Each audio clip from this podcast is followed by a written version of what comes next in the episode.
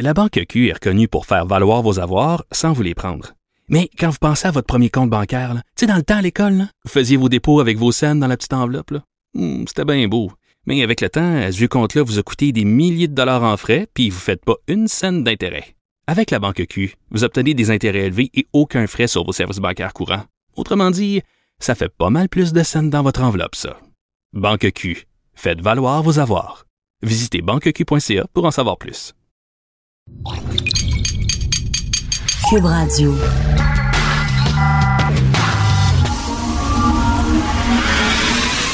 De 10 à 11. De 10 à 11. Richard Martineau. Politiquement incorrect. Cube Radio. Merci d'écouter Cube Radio. On a presque fait les séries. On a presque fait des séries. On est les meilleurs des moins bons. Yeah! Yeah! Comme moi, j'ai pas été en nomination Gal Artiste, mais presque. J'aurais pu.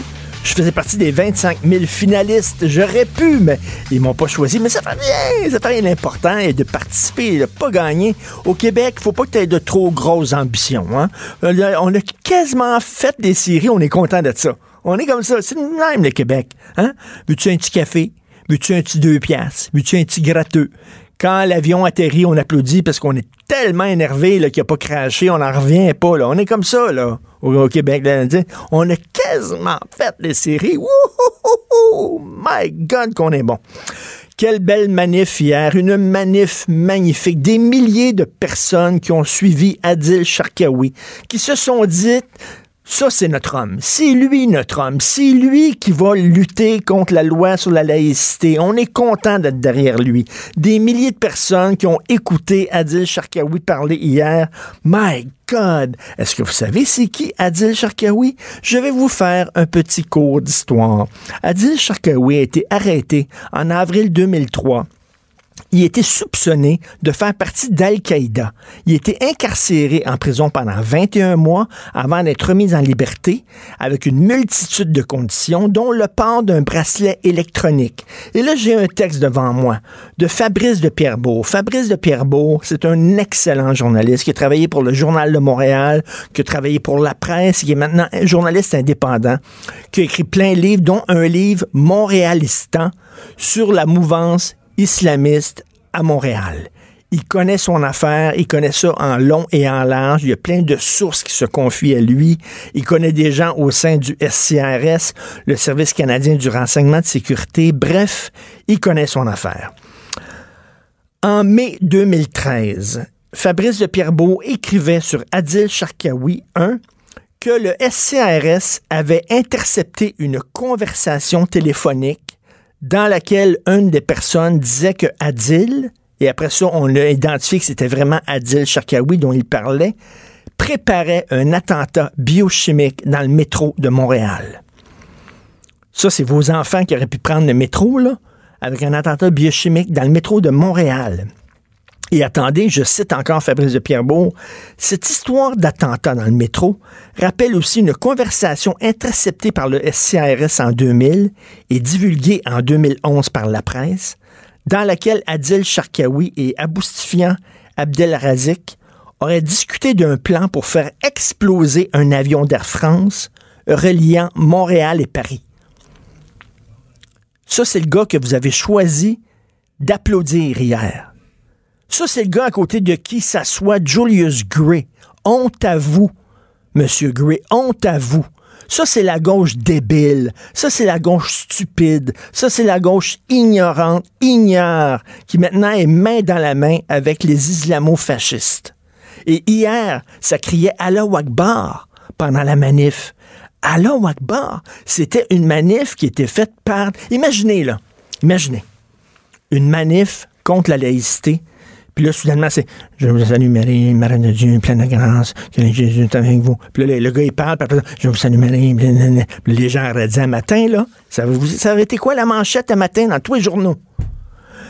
Des catholiques extrémistes qui noyautent la manifestation contre la laïcité. C'est ceux qui sont contre la laïcité, c'est des cathos extrémistes. Regardez, là, ils récitaient notre père, puis tout ça. My God, que ça aurait fait la première page. Mais là, ça disait, voilà, à l'heure Wagbar, personne n'en parle personne n'en parle.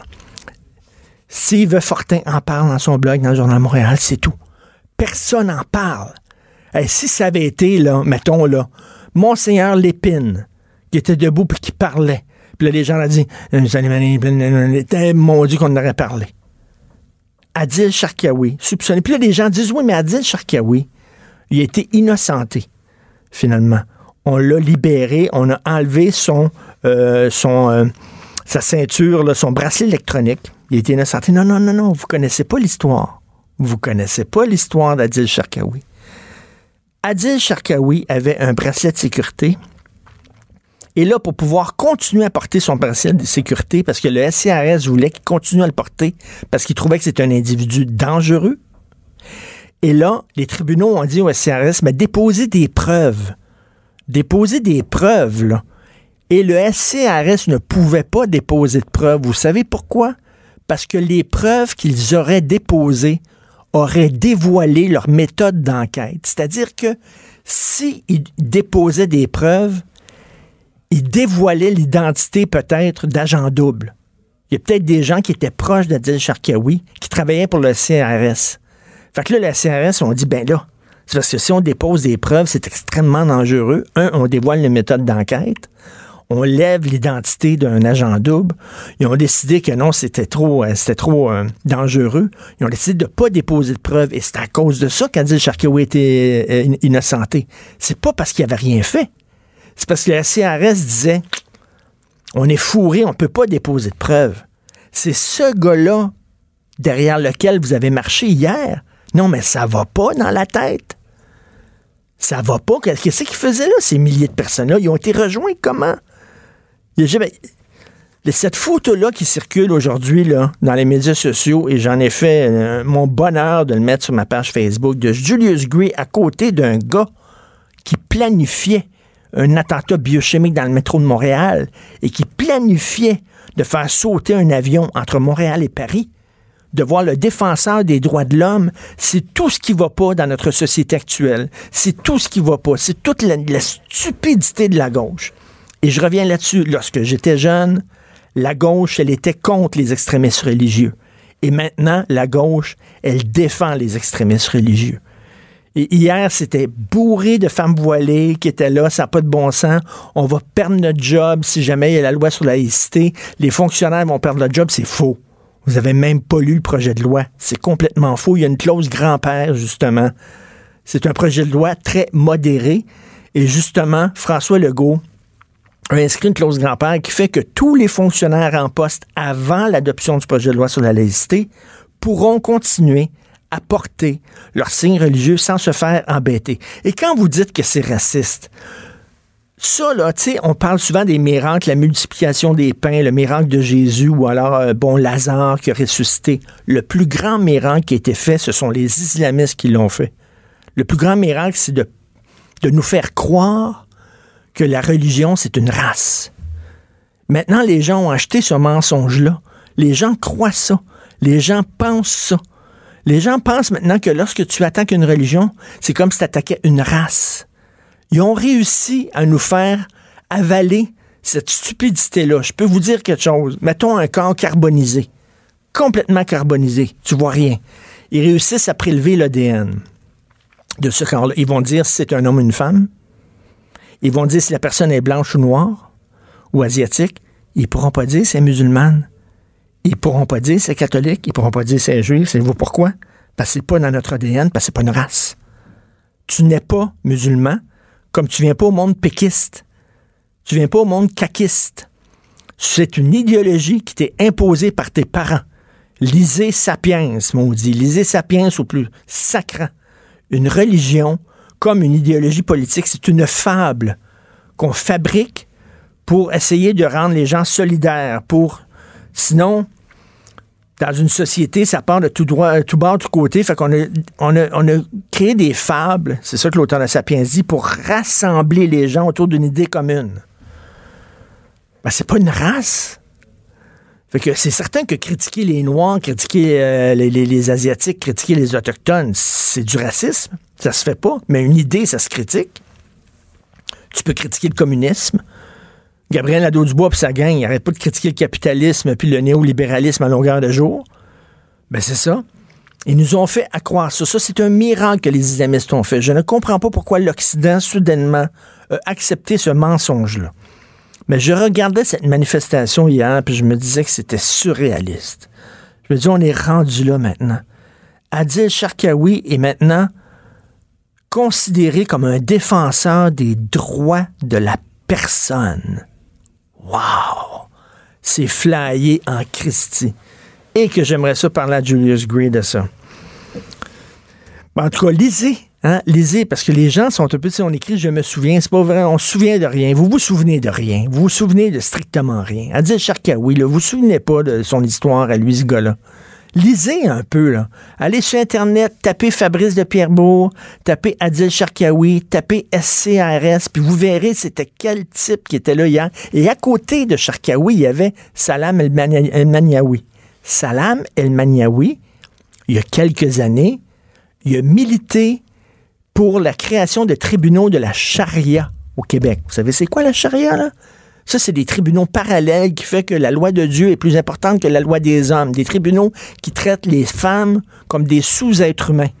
Ce gars-là, il a milité pour l'implantation de la charia au Québec. Tu voyais les deux hier qui étaient sans scène, les gens qui criaient Allah Akbar, puis des gens qui applaudissaient. J'hallucinais. Je, pensais que quelqu'un avait mis quelque chose dans mon verre. Je dis là, je suis en train, là, quelqu'un a mis du LSD. Mais c'est rendu ça le Québec. C'est complètement débile. C'est hallucinant. Euh, on va en parler, tiens, tout de suite. Est-ce qu'il est en onde? Bon, bon, on en parle tout de suite avec Steve Fortin. Vous écoutez Politiquement Incorrect. Richard Martineau. Politiquement Incorrect. Steve, t'es là? Oui, comment ça va? Ça va très bien. Quand je dis que t'es le Lucky Luke du blog, on s'est parlé, Hugo euh, Veilleux, recherchiste de l'émission, et moi, samedi, tu as écrit un texte sur la radicalisation. On s'est appelé, on dit, ah, là, on va parler à Steve de son texte sur la radicalisation. Là, bon, dimanche, hier, est écrit sur l'heavy metal. Je dis, ah, ça, c'est le fun. On va parler d'heavy metal avec lui. Puis tantôt, putain, poum, sur l'ordinateur, il vient d'écrire un autre texte sur la manif d'hier. on, va faire, on va faire un mélange de tout ça, Steve. Oui. La ton texte sur la manif d'hier, premièrement, je te dis merci. Je te dis merci parce que euh, j'ai vu, vu, ça nulle part. Euh, ce que l'on tait est parfois plus important que ce que l'on dit. Et comment ça se fait que quand on voyait la manif, on voyait que les gens criaient à l'Akbar, on savait qui était Sharkawi, on savait qui était euh, El Maniawi, mais personne n'en parle aujourd'hui, sauf toi. Ben, écoute, ce qui est important là-dedans, là, et, je suis retourné euh, à la couverture qu'ont fait euh, les mêmes médias, là, je veux dire, ceux, qu'on est habitué de lire. Et euh, si, par exemple, on sait qu'il va y avoir une manif, une manifestation de ceux qu'on appelle l'extrême droite identitaire ou la droite identitaire, si les gens d'Atalante réussissent à rassembler 30 personnes ou les gens de la meute réussissent à rassembler des gens et tout ça, on peut être certain et, et aller faire l'exercice, je l'ai fait encore en fin de semaine, on peut être certain que dans la couverture média, on va dire, bon, on va montrer les, les, les, pires affiches qu'on va trouver dans, dans, la manif, on va vouloir insister sur le fait que ces gens-là sont des radicaux. Euh, on, va, on, ne va rien cacher, on ne va rien taire. Avec raison. Avec raison. oui, avec raison. Moi, je veux savoir ça. Je veux savoir qui est derrière la manif, qui va prendre la parole à la fin, parce que c'est un point culminant d'une manif. Qui sont là? Et, et j'écoutais hier, je faisais de la route, j'écoutais donc euh, euh, à la radio, on a, tu sais, je veux dire, j'écoutais le, le, radio journal de Radio Canada, puis on parle de cette manif-là, puis j'avais l'impression, mais voyons, on, on parle comme si c'était une manif euh, bon enfant, puis tout ça, mais je me suis dit, tabarnouche, ceux qui sont derrière ça, il faudrait quand même le, le, dire, il faudrait quand même dire par qui ça a été organisé, et pourquoi pas même en profiter pour souligner pour une fois la clairvoyance de, de Québec solidaire, qui a décidé de ne pas s'associer à cette manifestation-là. On n'a pas vu les pancartes de Québec solidaire et tout ça. On a refusé de marcher avec ces gens-là. Mais tu as raison, tu as raison, tu as raison de le souligner. Je ne l'ai pas fait tantôt. Tu as raison de le souligner. Tu dis c'est une manifestation organisée par des radicaux religieux. Et Steve, je te fais l'exercice parce qu'on entendait Allah Akbar, Dieu et Allah est grand hier. Mais mettons, imagine-toi, c'était Monseigneur Lépine sur une plateforme. Et là, les gens qui, qui, disaient euh, Je vous salue Marie pleine de grâce. On aurait dit hey, ça aurait été la, première page aujourd'hui des extrémistes catholiques puis tout ça. Mais soudainement, quand c'est des extrémistes musulmans, on n'en parle pas. Or, la job d'un journaliste n'est pas de cacher des choses. La job d'un journaliste, c'est de dire des choses. Et de dire tout. Et, là-dessus, je dois, je dois, je dois quand même admettre que euh, j'ai pris connaissance de ça au départ par une publication sur les réseaux sociaux de l'écrivaine Jamila Benhabib, qui en manque pas une, elle non plus, et, qui paye le, prix fort, euh, justement. Puis, euh, j'avais vu une de ses publications sur les réseaux sociaux pendant Tout le monde en parle, et, ça m'a rappelé justement qu'elle a eu maille à partir avec Julius Gray. tu sais, je veux dire, elle a été traînée en cours pour des, des, des, paroles, etc. En tout cas, fait que, et, là, je pensais à tout ça, puis je me disais, quand elle a publié ça, puis elle a dit, ben, c'est quand même drôle à la fin de cette manifestation-là. Puis là, j'ai écouté les discours parce que c'est sur la page Facebook du collectif canadien contre le contre l'islamophobie. Et, et, là, euh, quand j'ai regardé tout ça, je me suis dit, mais c'est quand même sidérant qu'on n'en glisse pas un mot. Et tout à coup, euh, il y a différentes personnes qui publiaient des photos de la manifestation. Puis là, on voyait, euh, on voyait par exemple des affiches, euh, encore une fois, les croix gammées, la CAQ et tout ça. Puis là, je me disais, mais attendons un peu là. Euh, on n'arrête pas de parler avec raison et de, et de pointer, de dénoncer, de s'indigner des discours qui radicalisent tout le temps. Mais le clan des opposants à la laïcité, là, il est en train de se radicaliser, puis pas rien qu'un peu. Il faut arrêter ça. Et c'est pas normal qu'on soit. Et, on doit le dénoncer quand, par exemple, un élu de Hampstead commence à parler de nettoyage ou d'épuration ethnique. Écoute, Steve, Steve tu le dis. Steve, tu le dis très bien. Là, tu l'écris. Tu dis bon, lorsque c'était une élue d'Anjou qui arrive avec des propos qui visent la communauté musulmane. Ça n'a pas pris de temps que Valérie Plante le met tout de suite à l'ordre. Là, tu as l'élu de Hampstead, l'arrondissement d'Hampstead, la ville d'Hampstead, qui dit que c'est du nettoyage ethnique et elle dit rien, Valérie Plante. Non, puis euh, il y, a certaines personnes qui ont essayé de, justifier ça par le fait qu'Amstead est défusionné de Montréal. Excusez-moi, là, mais le maire d'Amstead, M. Steinberg, siège avec euh, Valérie Plante à, la communauté métropolitaine de Montréal, à la CMM. Puis je veux dire, euh, s'il fallait qu'il y ait une élue ou un élu à, la CMM qui, qui, qui, je sais pas moi, qui, qui dérape complètement puis qui va de, de, propos islamophobes, avec raison, Valérie Plante le soulignerait et s'en dissocierait très rapidement. Ça a pris 12 heures pour, pour Valérie Plante pour, pour dénoncer les, propos et avec raison de, de, l'élu de, de ben là, dans ce cas-ci, je veux dire, après plusieurs, plusieurs jours, il y a toujours rien, là, qu'on vienne pas me dire qu'elle aurait pas pu le faire, puis... Mais, le, rôle, le rôle d'un journaliste n'est pas de protéger certaines gangs, certains groupes, certains lobbies. Le rôle d'un journaliste, c'est de dire ce qui s'est passé, quelles étaient les forces en présence, puis après ça, bon, écoute, les gens feront bien ce qu'ils, voudront en faire de ces informations-là, mais là, on a des journalistes où tu te demandes, mais pourquoi soudainement dans certaines circonstances, il révèle des faits, mais dans d'autres circonstances, il les cache. Ben, je veux, je veux savoir, moi, je veux pas juste savoir que des gens ont marché. Euh, je, bon, selon les sources, là, des fois on des centaines, des milliers de personnes. Je veux pas savoir euh, seulement. Oui, je veux savoir que des gens ont marché et tout ça, mais je veux savoir exactement de quoi il en était. Je veux savoir s'il y avait des éléments radicaux aussi. Euh, on a vu des manifestations d'intolérance dans cette manifestation-là, et il y en a eu. Ben, c'est ça aussi que je veux savoir. Je veux pas qu'on me dresse un portrait qui n'est pas euh, fidèle de l'ensemble de ce qu'on a vu dans cette manifestation-là. Et quand l'extrême droite quand euh, les, les, les, gens, les groupes identitaires manifestent, on va toujours ben s'assurer de bien faire le portrait de l'ensemble de la manifestation. On doit le faire aussi euh, dans le cas des manifestations qui étaient là hier. Et ça, ça, veut dire, le, euh, excuse-moi, ça, ça veut dire le dire que Québec solidaire a refusé de marcher avec hmm. ces gens-là, et, et, aussi ça veut dire d'aller jusqu'au bout et, et montrer ce qui était moins moins, euh, moins acceptable dans cette manif. et tu as écrit là, à quelques reprises, pour s'en est souvent parlé à l'émission ici, mhm. sur euh, bon les dérapages d'une certaine gauche. Je ne mets pas toute la gauche dans le même paquet. Il y a différentes gauches comme il y a différentes droites, mais il y a une gauche euh, qui fait son lit avec l'islamisme radical. Et quoi de mieux pour, pour montrer ça que la photo de Julius Gray à côté d'Adil Sharkawi? Tu dis, attends une minute, là, Adil Sharkawi est en train de devenir comme un défenseur des droits de la personne au Québec. Voyons.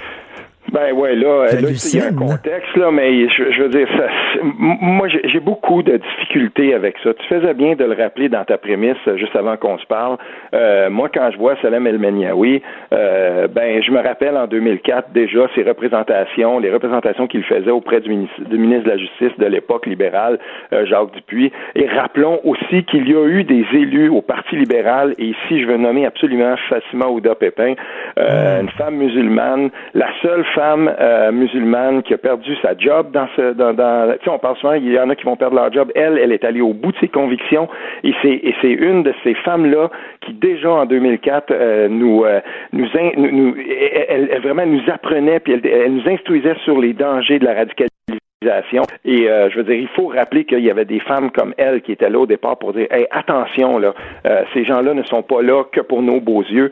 Euh, quand ils font des représentations auprès des élus, ben il y a justement des visées, parfois des visées prosélytes. Là. Mais tu sais, le danger, là, quand ce que des journalistes là, cachent certaines informations, ça fait qu'il y a des gens comme Trump qui parlent de fake news, ça fait qu'il y a des gens qui soudainement abandonnent les médias traditionnels comme, comme Québécois, comme Radio-Canada, etc et se tournent justement en disant, ben là, ces gens-là nous mentent, donc ils vont se tourner vers des sources d'informations totalement obscures, euh, écrites par des crackpots et tout ça. C'est ça que, c'est pour ça qu'il y a des gens aussi maintenant qui se méfient des journalistes parce qu'ils savent, ils voient là, que les journalistes, ils cachent des choses.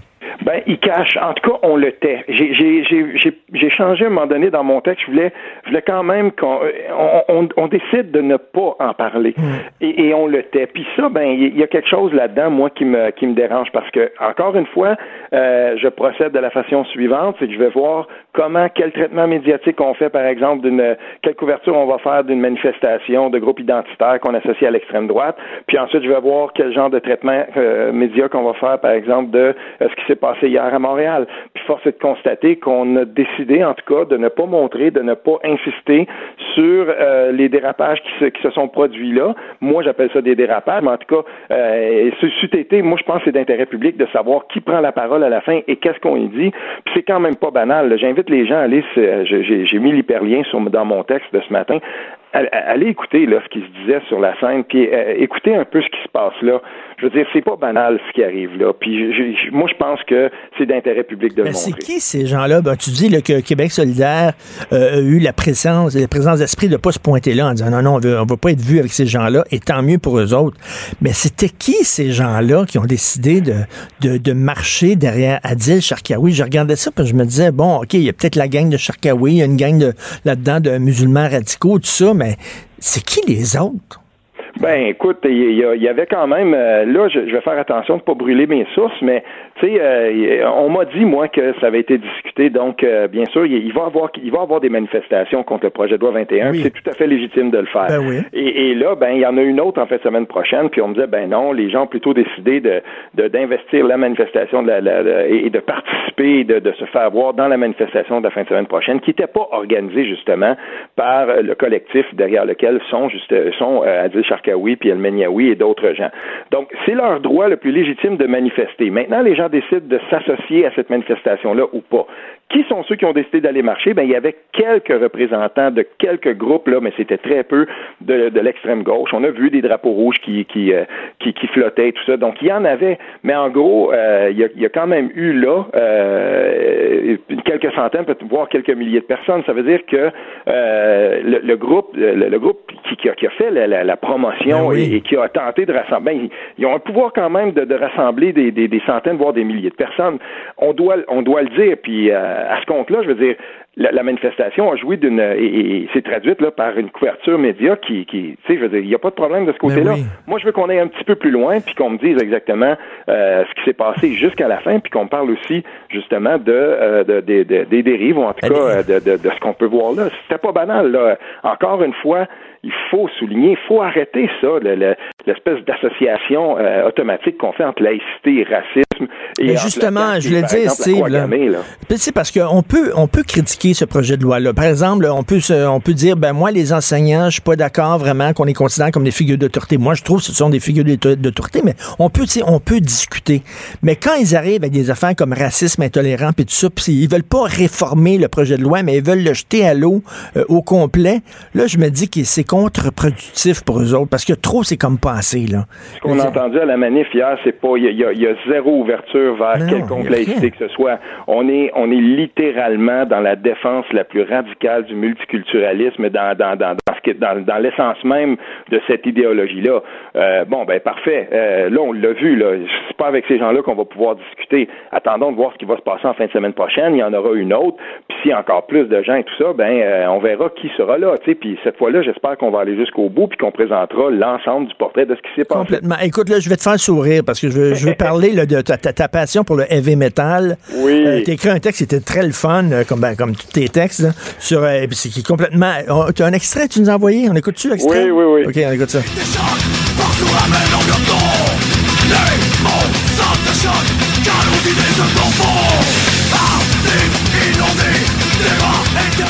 Steve, t'as aucune idée à quel point j'ai cette musique-là. T'as aucune espèce d'idée. Et Là, je veux rien jaser avec toi pour le fun, OK? Oui, oui, oui. Toi, j'ai ça, là, tu peux pas savoir.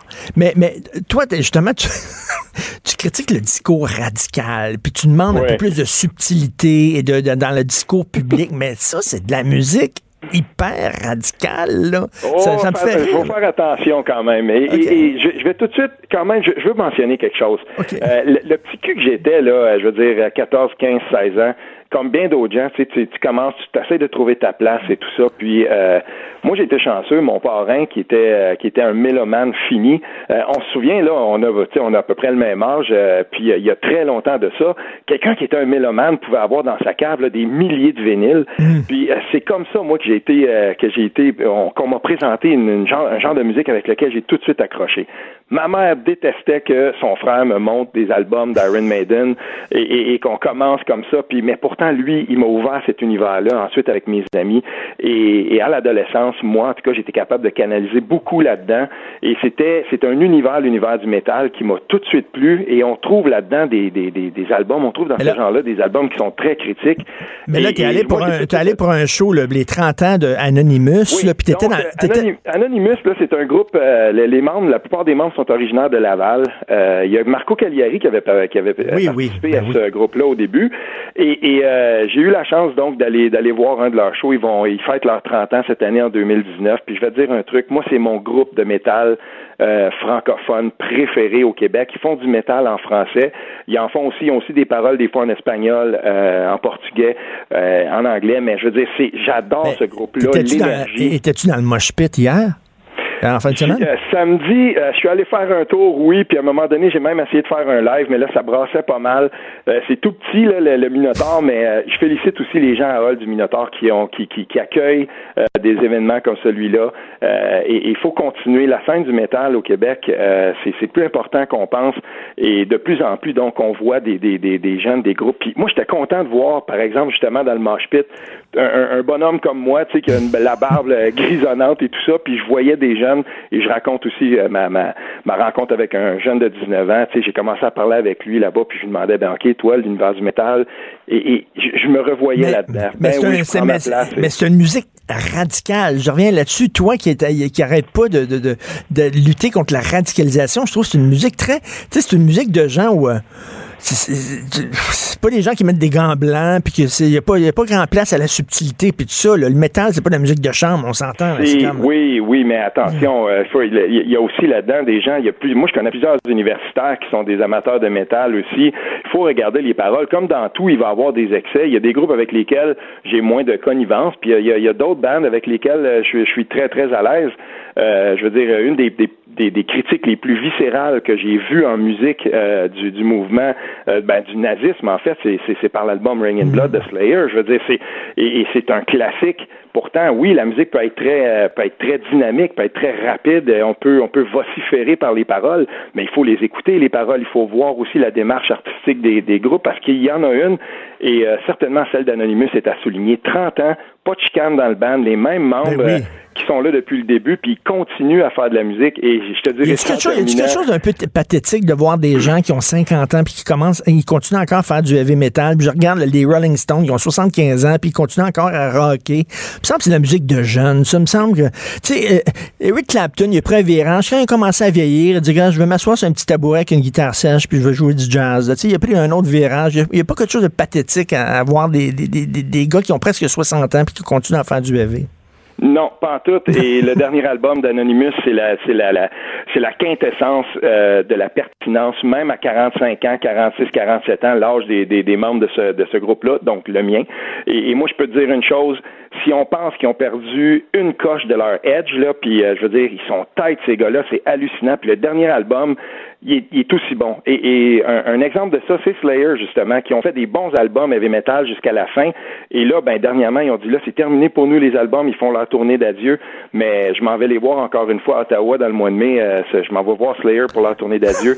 Puis je peux te dire une affaire, ces gars-là sont encore pertinents, puis ils ont fait des bons albums, mais là, ils ont dit, OK, nous, c'est terminé. Euh, Anonymous sont pas prêts d'arrêter parce que il disait justement devant la, la, devant la gang de métalleux à Hall en fin de semaine, il disait ben attendez-vous pas à des balades de nous autres, on, nous autres on va continuer à faire du EV dans votre face, puis ils ont parti une tune de leur dernier album et ça a totalement disjoncté. Ils sont encore aussi euh, pertinents maintenant et même, moi je te le dis, ce, ce groupe-là mérite encore qu'on lui fasse une grande place.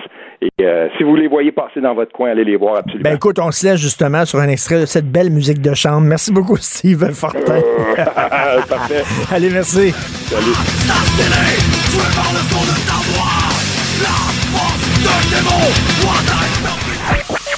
L'art est dans la manière. Non, c'est pas de la comédie. C'est politiquement incorrect avec Martineau.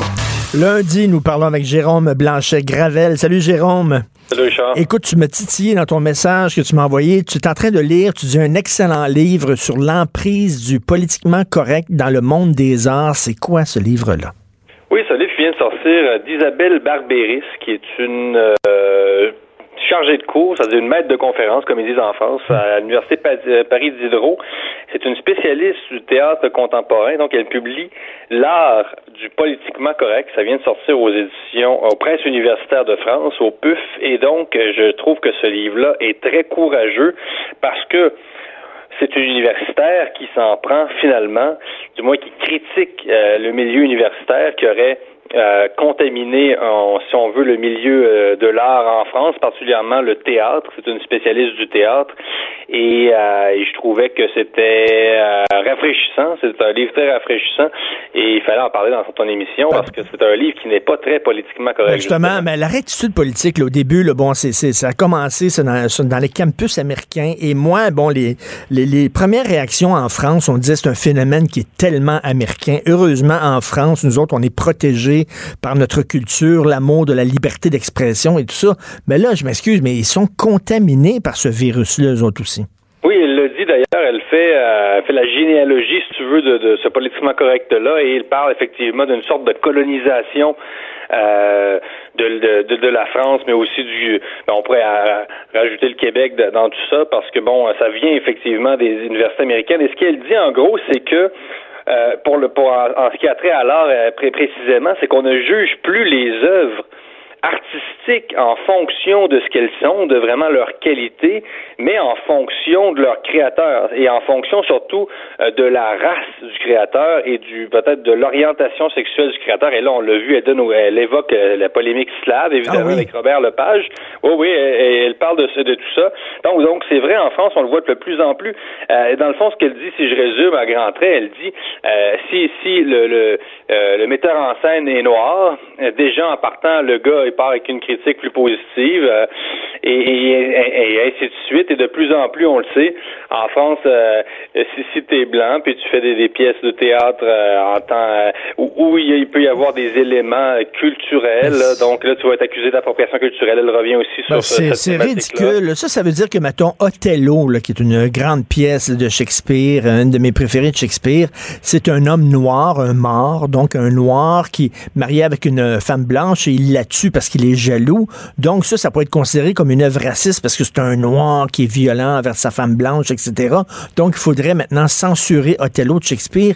Puis là, tu dis, attends une minute, jusqu'où on va aller? Là, veut dire euh, Lolita de Nabokov, qui est un livre extraordinaire, un homme d'une quarantaine d'années qui tombe en amour avec une fille de 14 ans. Euh, ça serait aujourd'hui, bon, euh, de la pédophilie. On le retirait des bibliothèques. À un moment donné, ça n'a pas d'allure, ça. Non, non, c'est grave. Puis en plus, c'est vraiment c'est une racialisation en plus de l'art, c'est-à-dire que on réduit finalement un produit, une œuvre à, la race d'un créateur, à son orientation sexuelle.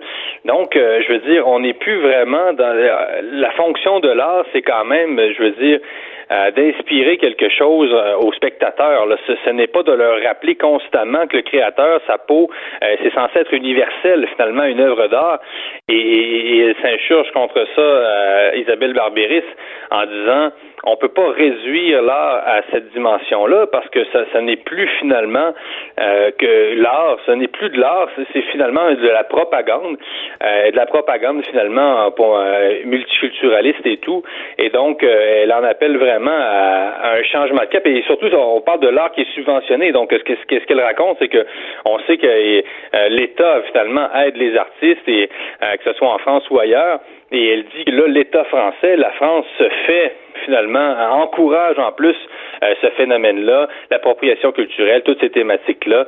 Et donc, elle dit non, non, là, c'est assez, il faut, euh, il faut donner un coup de barre dans, dans ce domaine-là. Écoute, un exemple parfait de ça, tu connais, le, tu connais bien la France, tu connais le musée du Quai Branly. Est-ce que tu es déjà allé, le musée du Quai Branly, Jacques Chirac? C'est magnifique. C'est un musée des arts premiers, là, les arts africains, les arts indonésiens, etc. Bon, récemment, ils ont fait une exposition fantastique sur Picasso, à quel point il s'est inspiré ah, oui, oui. de l'art africain, de l'art polynésien, tout ça.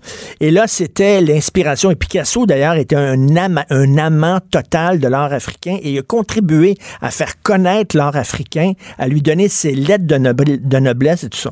On a pris cette expo-là, du Quai Branly, on l'a présenté au Musée des Beaux-Arts de Montréal, mais au Musée des Beaux-Arts de Montréal, on s'est senti l'obligation d'ajouter à la toute fin une salle, d'ajouter une salle où on critiquait l'approche de Picasso et on disait que Picasso ne s'était pas inspiré, avait volé l'art africain. Donc, on présentait Picasso comme un voleur, quelqu'un qui s'était approprié la culture des autres, alors que c'est quelqu'un qui rendait hommage à la ben, culture des autres. Sais. Il avait plutôt fait un, éloge, donc euh, et non, c'est j'ai entendu parler de cette, histoire-là, et, ça, et ça, ça, montrait aussi que le Québec s'enfonçait plus que la France à ce niveau-là dans le politiquement correct, ce qui n'était pas surprenant d'une certaine élite montréalaise là, qui quand même et elle fait aussi la généalogie de la bien-pensance, tout ça, et ce qu'elle dit, c'est que finalement, l'art aujourd'hui est devenu plus une posture qu'un contenu. C'est-à-dire que mm. il suffit de dire, regardez, je suis artiste. Elle, elle, elle, elle, elle parle de la dimension performative là, de, de ce phénomène-là. Qu'est-ce que c'est le, le, le, caractère performatif? C'est dire, c'est faire. Il suffit de dire, puis euh, euh, et, il suffit de déclarer finalement qu'on est du bon côté et, ben euh, euh, et, et ça fait la job. Là. Donc, c'est devenu une simple posture, ce côté, cet art subventionné, cet art propagande. Et il faut revenir au contenu. Il faut maintenant, il faut recommencer à juger les œuvres en fonction de ce qu'elles sont et non en fonction de ce que de la race de ben oui, c'est complètement ridicule. Écoute, et tu veux nous parler aussi de ces appels à la désobéissance civile pour manifester contre la loi sur la laïcité? Ben oui, écoute, on a parlé avec Steve. Euh, j'ai écouté tout ça. Ben écoute, euh, comme toi, comme Steve, euh, comme Steve et toi, je me désole de, de qu'effectivement la couverture journalistique est pas à la hauteur, parce que là, écoute, c'est clair qu'on voit qu'il y a des éléments de, radicalisés dans, dans ces manifs-là. C'est un mauvais remake hein, de 2014, tu te rappelles, avec la charte. Et moi, moi, ce qui me fascine, c'est de dire, Hey, connais-tu l'expression faire ton, son bout de chemin, Richard? Je pense que toi, tu connais. Mais il y a des gens qui n'ont pas l'air à la connaître. écoute, ça fait quand même, 2014, ça fait pas longtemps, là. Et il y avait 59% des Québécois qui étaient en faveur de l'interdiction des signes religieux pour tous les fonctionnaires de l'État. Tous les fonctionnaires de l'État. Ça, c'était seulement en 2014. Là. Et là, 4-5 ans plus tard, on met de l'eau dans notre vin, on, fait notre bout de chemin, la CAQ le fait, on, on, on dit que ça va être seulement les gens en position d'autorité, et tout d'un coup, c'est comme si c'était une position euh, la plus radicale de ben l'histoire du Québec, alors que finalement, c'est même pas le tiers, finalement, Richard, de la position de, du Parti québécois de la Charte des valeurs. C'est le tiers, finalement. C'est ça. Donc, finalement, les, tenants de la laïcité euh, euh, ont mis de l'eau dans leur vin, alors que les opposants de la laïcité, au contraire, se sont radicalisés. Ben c'est ça. Et, nous, on, présente ça. Les, de, grands médias comme Radio-Canada vont présenter le phénomène à l'inverse comme si là c'était la CAQ qui se radicalisait dans le, contexte actuel, alors qu'il y a 4-5 ans, la position de la CAQ était jugée nettement insuffisante par beaucoup de Québécois. Il y a encore beaucoup de militants laïcs euh, qui, qui souhaiteraient étendre l'interdiction à tous les fonctionnaires de l'État. De toute façon, il y a des pays arabes qui l'ont déjà fait, là, Richard. Donc, tu sais, tu dis encore là, ce serait bon que ces gens-là s'informent de ce qui s'est passé dans le monde arabe. Euh, parce que on, on s'entend-tu qu'un arabe islamophobe, c'est un peu on s'entend-tu que, je sais pas, il me semble qu'il y a quelque chose qui est, ambivalent là-dedans, là.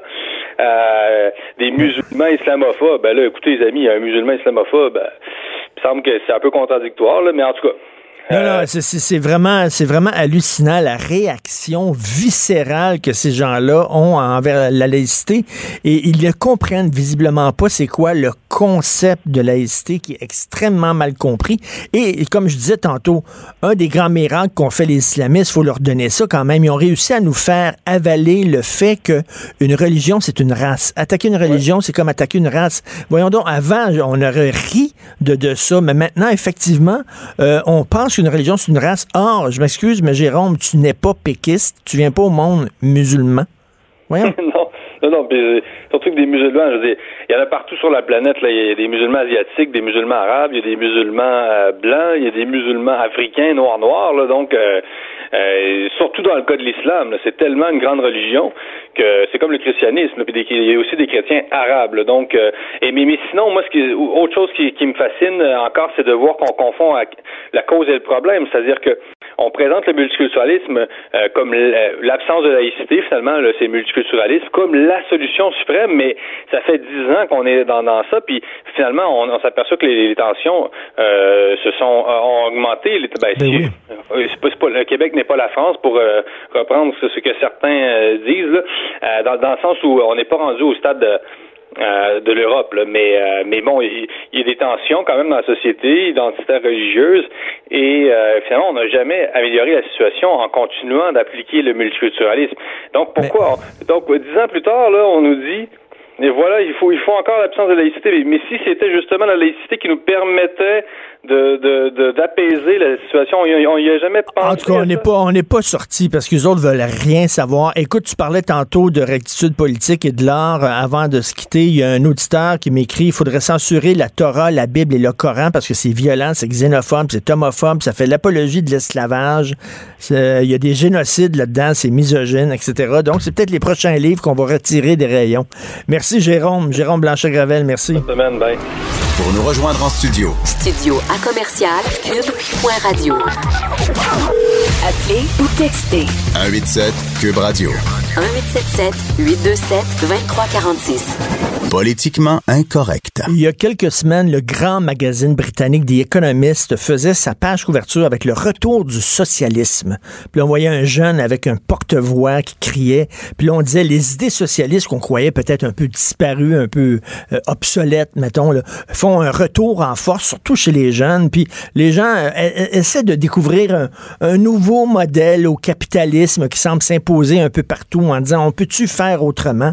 Donc là, il y a une entreprise qui essayer de faire les choses autrement. Une entreprise en bosse, une entreprise de, tissage, euh, qui ont décidé, eux autres, ben, il y a une bosse, il y a une fille qui est partie, l'entreprise, sauf que l'entreprise n'est pas dirigée par une personne ou deux personnes, elle est dirigée par les employés de l'entreprise eux-mêmes.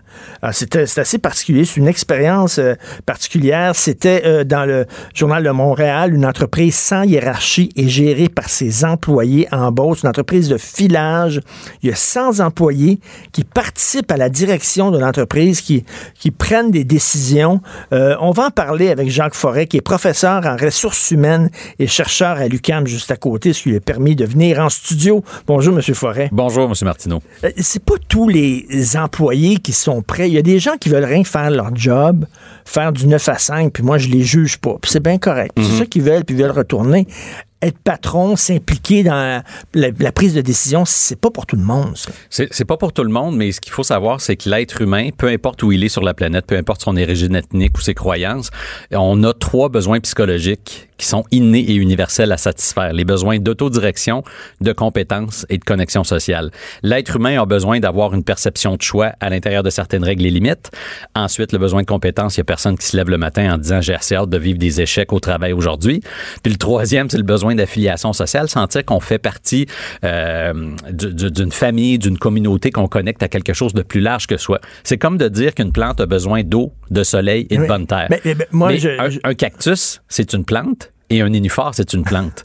Donc, les deux ont besoin d'eau, mais pas dans des proportions normales. Donc, pour revenir à votre propos, c'est pas à tout le monde, c'est pas donné à tout le monde de vouloir être patron. La marge de manœuvre, d'autonomie, de compétence va varier d'un individu à l'autre. Tant et aussi longtemps que cette euh, amplitude-là va être satisfaite, c'est là que les bons résultats vont arriver.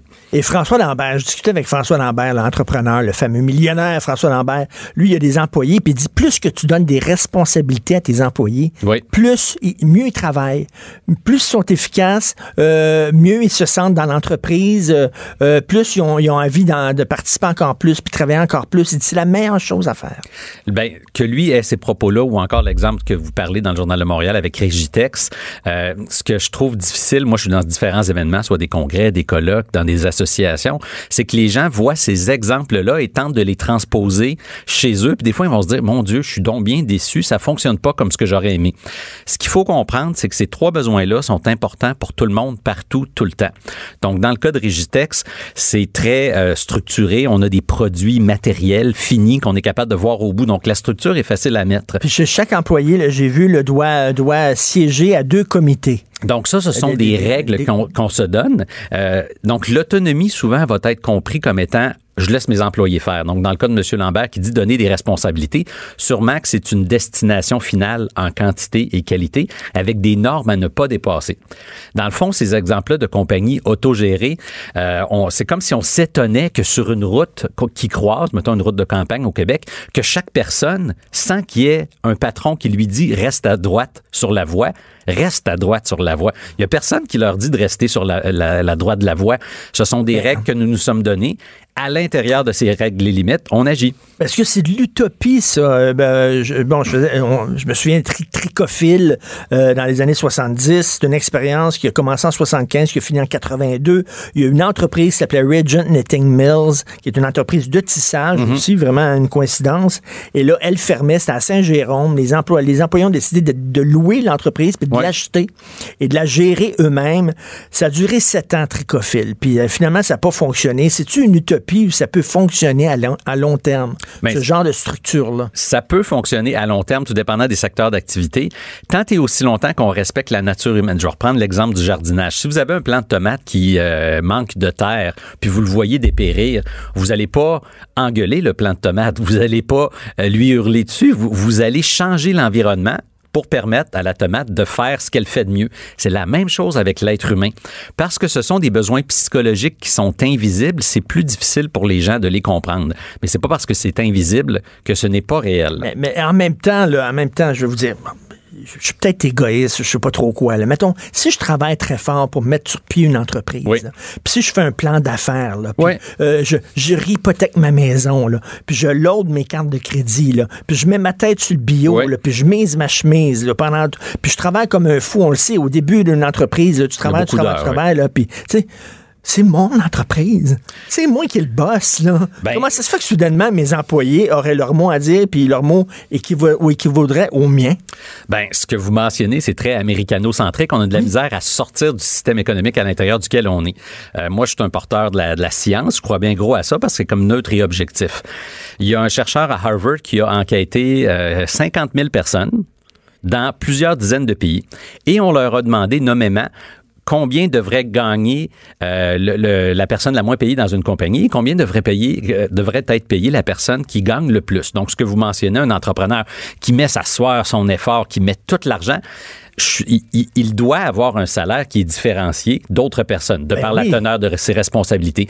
Mais, Mais le risque qu'il Oh, prend aussi. Aussi là. le risque, mais le facteur multiplicatif à ne pas dépasser, ce serait sept fois le salaire. OK. Et ce, Parce peu importe quoi, le pays. après, ça, ça, ça cause des, des- des mécontentements dans l'entreprise? Ça cause des mécontentements et on va exactement euh, causer ce qu'on ne veut pas causer. Donc, lorsque vous mentionnez que quelqu'un, il met sa sueur, il hypothèque, il hypothèque sa maison, c'est normal que cette personne-là puisse récolter le fruit de ses efforts. Mais est-ce que les employés sous sa supervision sont déméritants? Absolument pas.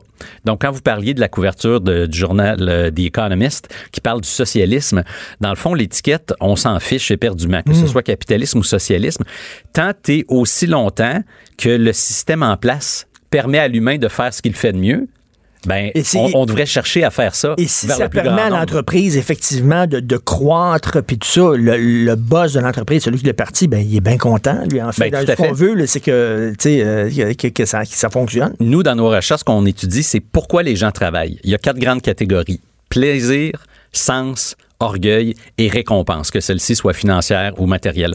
On a des données collectées en français, anglais, espagnol, portugais, italien, grec, allemand, néerlandais, norvégien, suédois, finlandais, estonien, lituanien, polonais, euh, arabe, russe, indonésien, vietnamien et chinois.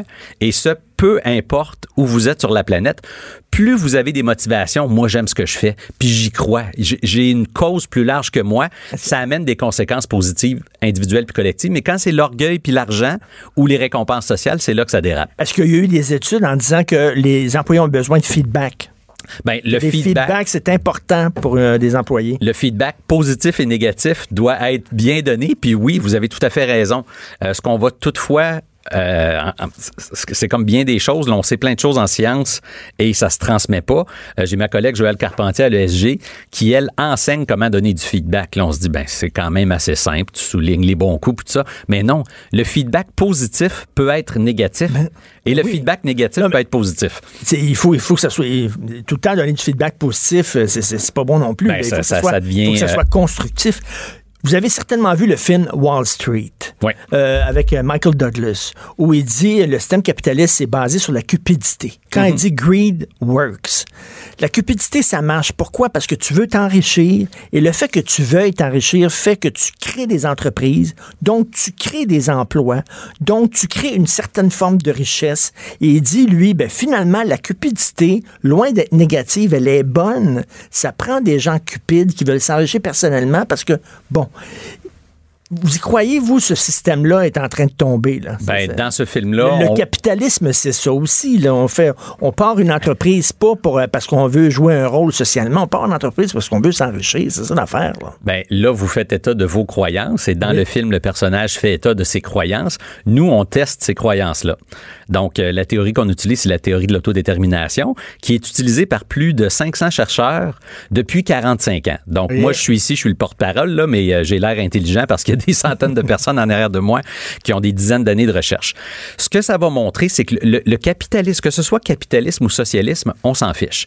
Mais ce que vous mentionnez, le désir de s'enrichir personnellement, euh, ce n'est pas le plus grand moteur de l'humanité. Parce que si c'était ça, le plus grand moteur de l'humanité, on ferait jamais d'enfants. Faire un enfant, c'est la chose la moins rentable financièrement. Pourtant, demander à n'importe qui sur son lit de mort qu'est-ce qui aura été important, ses enfants, sa famille, les gens qu'on aura aimés. C'est un enrichissement euh, moral, mettons. là. Euh, Exactement. Euh, C'est c'est une satisfaction des besoins psychologiques. Euh, donc, le capitalisme à outrance, c'est négatif. Mais de vouloir créer des produits de qualité euh, qui augmentent la qualité de vie des gens, c'est sain. Puis ça va, euh, on va avoir une demande pour ces produits-là. Donc, le matérialisme, le capitalisme, globalement, euh, ça a le plus d'effets négatifs que positifs. Mais si on crée de la richesse, et par exemple en Norvège, c'est un des pays les moins inégalitaires de la planète, vous avez un site web où il est possible d'avoir accès à tous les salaires de tous les Norvégiens. Ah oui. Donc, si c'était disponible ici, je taperais Richard Martineau. Ah, ben, ça a été une bonne année l'an passé. C'est ça pourquoi c'est un vecteur social de Et justice. ça va, ça va tellement à l'encontre de toute la façon. dont- Les gens sont, sont plus prêts à parler de leur vie sexuelle que de leur, leur salaire. Tout à fait. Moi, moi ce que j'aime à l'UQAM, c'est justement c'est que notre traitement salarial, c'est public. Moi, je suis classe 4, catégorie 7. Vous pouvez aller voir mon salaire, vous le savez. Euh, c'est... euh, le désir de s'enrichir individuellement, c'est là le problème. le mais- désir de s'enrichir pour le bien de tous, ça, ça serait bien. Rapidement, là, parce qu'il nous reste 40 secondes, la, la, la, la- la- la bosse là, de l'entreprise, il y a des gens qui vont dire que c'est parce qu'elle est paresseuse. Ah, elle, ben. elle fait travailler ses, ses employés, eux autres qui vont décider ce qu'ils font dans son entreprise, puis elle, euh, ben, pff, Ben, moi, je dirais le calcul vaut le travail. Elle a compris comment fonctionnait un être humain et elle a mis en place les conditions pour que ses employés s'émancipent avec une mission qui est importante. c'est très le fun de vous parler. Je, je- je vais vous parler à un moment donné, parce que les ressources humaines, Ouais. c'est the name of the game. Ben, Il y a tellement de gens là, qui sont mal à l'aise dans leur entreprise, qui trouvent qu'ils se font traiter comme de la chenoute, puis qui gueulent, puis qu'il y a des problèmes de ressources humaines. Je connais plein de gens, moi, qui sont tout le temps en train de gueuler contre leur entreprise. Puis c'est quoi la meilleure façon de justement améliorer les relations avec les employés? On s'en reparlera. Avec M. Forest, c'est sûr et certain. C'est tout le temps qu'il nous reste. Cube Radio.